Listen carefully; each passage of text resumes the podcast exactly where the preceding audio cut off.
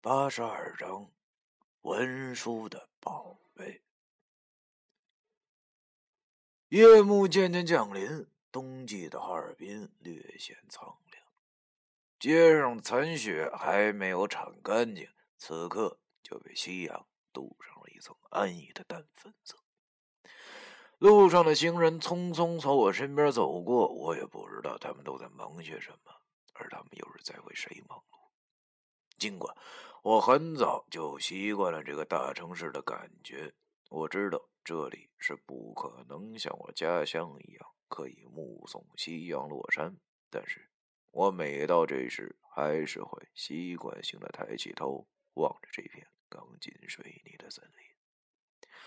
身上的羽绒服已经穿了快三年，已经有些不保暖了。一阵凉风吹过，我感觉到脖子很冷。于是拉高了衣领儿不自觉的想起了那条围巾，曾经给我过暂时温暖的那条围巾，那是我在这个寒冷的城市唯一的温暖记忆。我不知道我怎么会有雅兴想起上面那种诗情画意、略带伤感的话，但是我现在这副打扮。确实，实在是诗情画意不起来。我左拎着好几个塑料袋，里头是刚才在袁大叔面馆里的大叔的拿手菜，而右手拎着的是一个一升装百事可乐的瓶子，这里头是我攒了一天的二十多年的陈酿童子酿。这副模样实在是无法多愁善感。于是心理作用，拿着尿瓶子走在街上，路边的行人擦肩而过，我老是会担心露出什么破绽，于是我只能低着头，迅速的往福泽堂的方向走去。此时我竟然觉得自己有些猥琐。其实有时候我也觉得自己特贱，人家都要嫁人了，都要结婚了，我还管他个球啊！但是这也只是想想而已。依然执着，像个不懂事的小屁孩一样，愿意轻易的为他付出性命。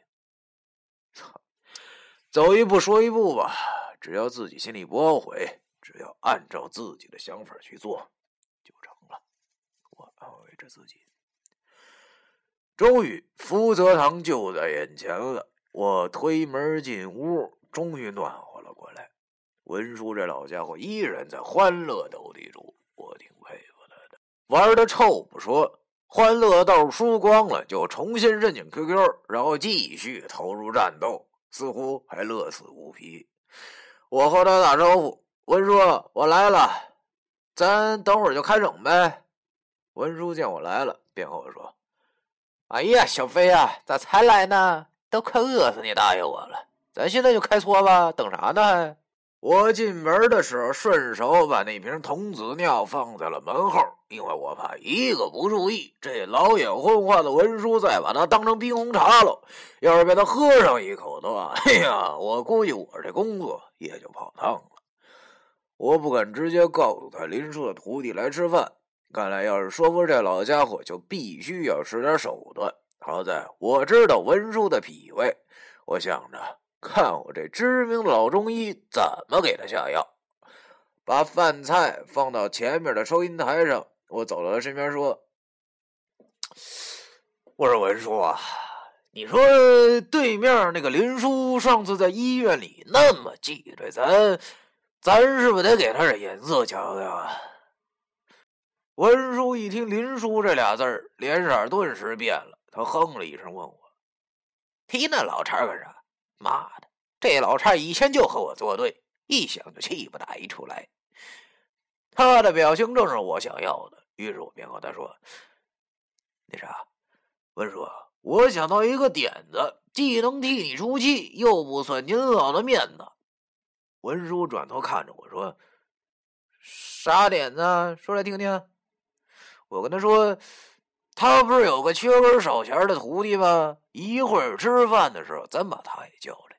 你想啊，如果对面那老叉知道了自个儿的徒弟竟然和咱一块吃饭，那他不得气抽过去？而且说起来也好听，您不计前嫌，还请他徒弟吃饭，您看怎么着啊？”文叔一听我说完后，一拍大腿说：“哎呀，对呀，你说我怎么就没想到这一招呢？小飞，行行啊，脑袋够好使。这明后天如果传到那老叉耳朵里，一定他妈得气死他。眼见这老神棍中计了，我便和他说：‘ 那成，文叔。’”上次我住院的时候留了个心眼儿，要了那傻小子手机号。我出去买啤酒了，顺便给他打个电话。文叔笑呵呵的说：“ 行，去吧去吧，买点白的，今儿高兴，多喝点我点了点头，转身出门，笑而不语，心想着 还多买点这正中我下怀。看我今儿不把你灌得个不省人事，我都愧对我这哈尔滨第一酒神的名号。呸！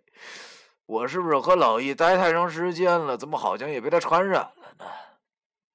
去商店买酒的路上，我给老易打了个电话，问他什么时候能到，东西准备的怎么样了。电话那边老易说：“我现在就去你那边的车上呢，东西啊都准备齐了，就等晚上了。”听了他的话后，我挂断了电话，心里顿时有了底气。现在万事俱备，只见东风了，拎了两瓶玉泉方瓶，又让商店里的店员帮忙抬了一箱哈尔滨啤酒，便回到了店里。刚把啤酒放下，老易便进门了。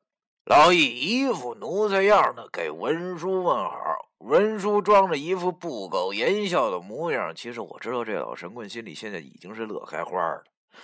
我见老易来了，便从文叔的卧室里搬出桌子，把菜放在桌上，又拿出了杯子，打开了酒，我们一老二少便这么喝了起来。酒桌上，老易不停的给文叔敬酒，把这老家伙乐得够呛，连说好好好，然后一杯接一杯的喝了下去。不一会儿，酒精便起了作用，我们便都放开了。文叔也跟我们吹起了牛逼，说他年轻的时候怎么怎么怎么着啊，这个见过多大多大的世面，现在上了岁数折腾不动了，但是还是有几件厉害的东西的啊。我见他吹的挺嗨，于是便问他：“我说，您老有什么法宝啊？能不能让我们两个这晚辈长长见识啊？”易星星喝的有些醉了，竟然不长眼睛的说：“不对啊，平时我听我家老板怎么说，您没什么本事啊。”易星星此话出口，我便觉得大事不好了。这个不长眼睛的东西，就不会顺着这老家伙吗？要是把他惹急了，都把咱撵出去怎么办？果然，文叔脸色一下就变了。我怎么感觉这老家伙跟白无常似的呢？翻脸比翻书还快，刚才还阳光万里呢，现在就晴转多云了。我正想说点啥，把话题岔开的时候，文叔打了个酒嗝，对我俩不屑地说：“呃，你俩小子知道个屁啊！可井底蛤蟆知道个多大点啊！啊，别说你大叔我吹啊，今儿就让你俩讲长见识。”哎，说完，他就回到寝室。啊，这个翻箱倒柜的找着什么东西？看来他真他妈是喝多了。我心想，这老神棍你能有什么好东西啊？啊，他是能翻出七仙女陈宝莲的肚兜，还是王母娘娘吴君如的尿罐啊？不一会儿，只见文书晃晃荡荡的回来了，他手里拿着个长方形的木匣子，大概有个四十厘米，看上去好像是红木做的，确实挺沉的样子。他把木匣往桌上一放，得意的说：“别说你大叔我没宝贝，嘿嘿，今儿就让你俩瞧瞧什么叫真家伙啊！”我望着那木匣子，心里想着这里头装的会是什么呢？不会是人参什么？但是一想又觉得不可能。文叔要是有这么大一人参的话，他也就不用骗什么人了，早把巨参卖掉，移民海外泡洋妞去了。好吗文叔见我俩都挺好奇的，就把那木匣子打开了，从里头拿出了一件东西。望着这物件，我顿时眼前一亮。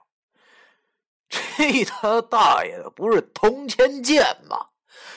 我听九叔说过呀，铜钱剑，又名青福剑，乃是用一百零八枚古代铜钱串好形成的剑，再经加持而驰成的法器。以前许多有道行的先生都会有一把，借古剑之剑气和铜钱之灵性，所以用之披荆斩棘、斩妖除魔、寓意镇宅、驱邪破煞。相传自古以来啊，钱这个东西由于流通而经过万人手的触摸，所以极具阳气。所以铜钱剑也有等级之分，越是年代久远的铜钱做成的剑，它灵性就越大。九叔跟我说，他的师傅景仙道人在死前曾经传过他一把铜钱剑。与寻常铜钱剑不一样，是一百二十枚洪武通宝所制成，多出来的二十枚分别代表着十二地支，以黑狗血特制的秘药浸泡过的蚕丝编在一起，无论怎样扯都不会扯断。曾经帮助过九叔消灭过不少的妖邪，最后九叔和拔。困在一屋驴山山洞之中，他把铜钱剑丢给了自己的徒弟。望着文叔手中的铜钱剑，我顿时眼中放光，吐了个吐啊！要知道，这玩意儿现在可是可遇不可求啊。不过这老神棍怎么看怎么不着调，难道是假的吗？于是我便和文叔说：“文叔。”这啥呀？能让我开开眼不？文书已经醉的差不多了，他呵呵的笑着，把那把铜钱剑递到了我手里。我拿在手中，仔仔细细的看着，沉甸甸的，看样子像是有些年头了，不像是假货。我仔细的检查了一下。虽然不像九叔的那把是一百三十枚铜钱，但是也算是正宗的铜钱剑了。这一百零八枚雍正通宝编制而成，看电视上讲，这好像是属于五帝钱吧？貌似是真的，因为我能感觉得到，这铜钱剑上仿佛流动着一股阳刚之气，给人一种特别的威严感。这正是我。求的家伙呀！文书见我和老易都看傻眼了，显然这就是他想要的效果。于是他哈哈大笑的说：“哈哈，看傻眼了吧？标准的金钱剑，哎，真家伙，家宅辟邪的最好选择，这不是闹笑话的啊！”我手中托着这把铜钱剑，问着说：“哎呀，文叔啊，真想不到您还有此等宝物，能不能告诉我，您是您这呀是哪儿得来的呀？”文叔端着酒杯，抿了一口白酒，得意的说：“啊，要说我还真是该着得着这个宝物了，大概是五年前吧。”我去古玩市场转悠，让我遇上一个土贩子。从他手里，我看到了这把剑。那傻货好像是第一次干这买卖，慌慌张张，我就用两千块钱买下了。你要说真是没个真家伙辟邪，我现在敢干这生意吗？我算是听明白了，原来这是土货呀，也不知道是哪个点子挖出来的家伙。拿着这把铜钱剑，我怎么看怎么喜欢。有他在手，今晚上的恶账一定会多一分的胜算。也可能是酒精上脑的关系，我此时突然冒出了个疯狂的想法。哎呀，了不起啊，了不起啊！想不到文书还有如此宝物，真是我们这些小辈儿的典范呢。我慌忙又向文书敬酒，同时给老易使了个眼色。于是老易也呆头呆脑的附和着我，文叔大笑，看来我这个马屁拍的正是地方。使他很是受用，对我俩的敬酒更是来者不拒。又是三杯酒下肚，看他都有点坐不稳了，而这正中我下怀。我见他有点歪在了，于是便和他说：“哎，文叔，我先帮您把这宝贝放回去了啊。这要是因为咱乐极生悲弄坏了，那可就真可惜了了。”文叔现在头脑不清，他摆了摆手对我说：“去吧去吧，放我床底下暗格里就行。快点回来回来啊！这个回来咱接着喝。”我便把这铜钱剑装在了木匣中，走到了文叔的卧室。正所谓酒壮怂人胆，我心里想着，这等宝物给文叔那老神棍用，实在是太暴殄天物了。先不着急放回去，我先借用一个晚上再说，用完再放回去也不迟。我见文叔没有注意这边，便取出了铜钱剑，但是我怎么都觉得这好像是偷东西一样，挺不自在的。于是。我又往那木匣子里扔了个一块钱钢镚，心想着，呃，这有借有还，再借不难嘛，是吧？这一块钱就当我借你这铜钱剑的租金吧。然后我便在床底柜中摸到了一个暗格，把匣子塞了进去，转身把铜钱剑别在了我后背的裤腰带上，用衣服挡住了，假装成没事人一样的。走了回去。第八十二章完。啊，好，小耳朵们，这个谢谢大家的一直支持啊！这个最近实在是特别特别的忙，如果这个实在是没更新的话，大家真的是，我也知道大家着急，我也着急，但是这实在是没办法，我只要是有时间的，我都会更新的。这个如果是没有更的话呢，就实在是太忙，没没空顾这个电台了，啊，这个真的是想请大家见谅啊。这个大家也都是有自己生活的人嘛，是吧？有上学的上学，上班的上班。这这模式现在 还是是吧？还是学生的嘛。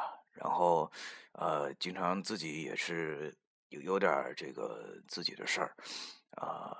也是特别的忙，有时候接接稿子什么的啊，这个学习跟自己接的活呢都得干，然后就有的时候就忙不过来了，而且有的时候嗓子也不太好，就有的时候读三章就已经嗓子就已经不太行了，啊，这不这周是没什么事儿，然后就就开始更了嘛，啊，前段时间实在是。这说再多，就是希望大家能体谅体谅啊！我也知道大家着急，有的时候我读到，比如说哪章是快高潮了，然后我就，我也希望把这把这个事儿读完啊，这个再结束。这个总是吊着一半，我也知道大家听着难受，是吧？那行，我们下期不见不散。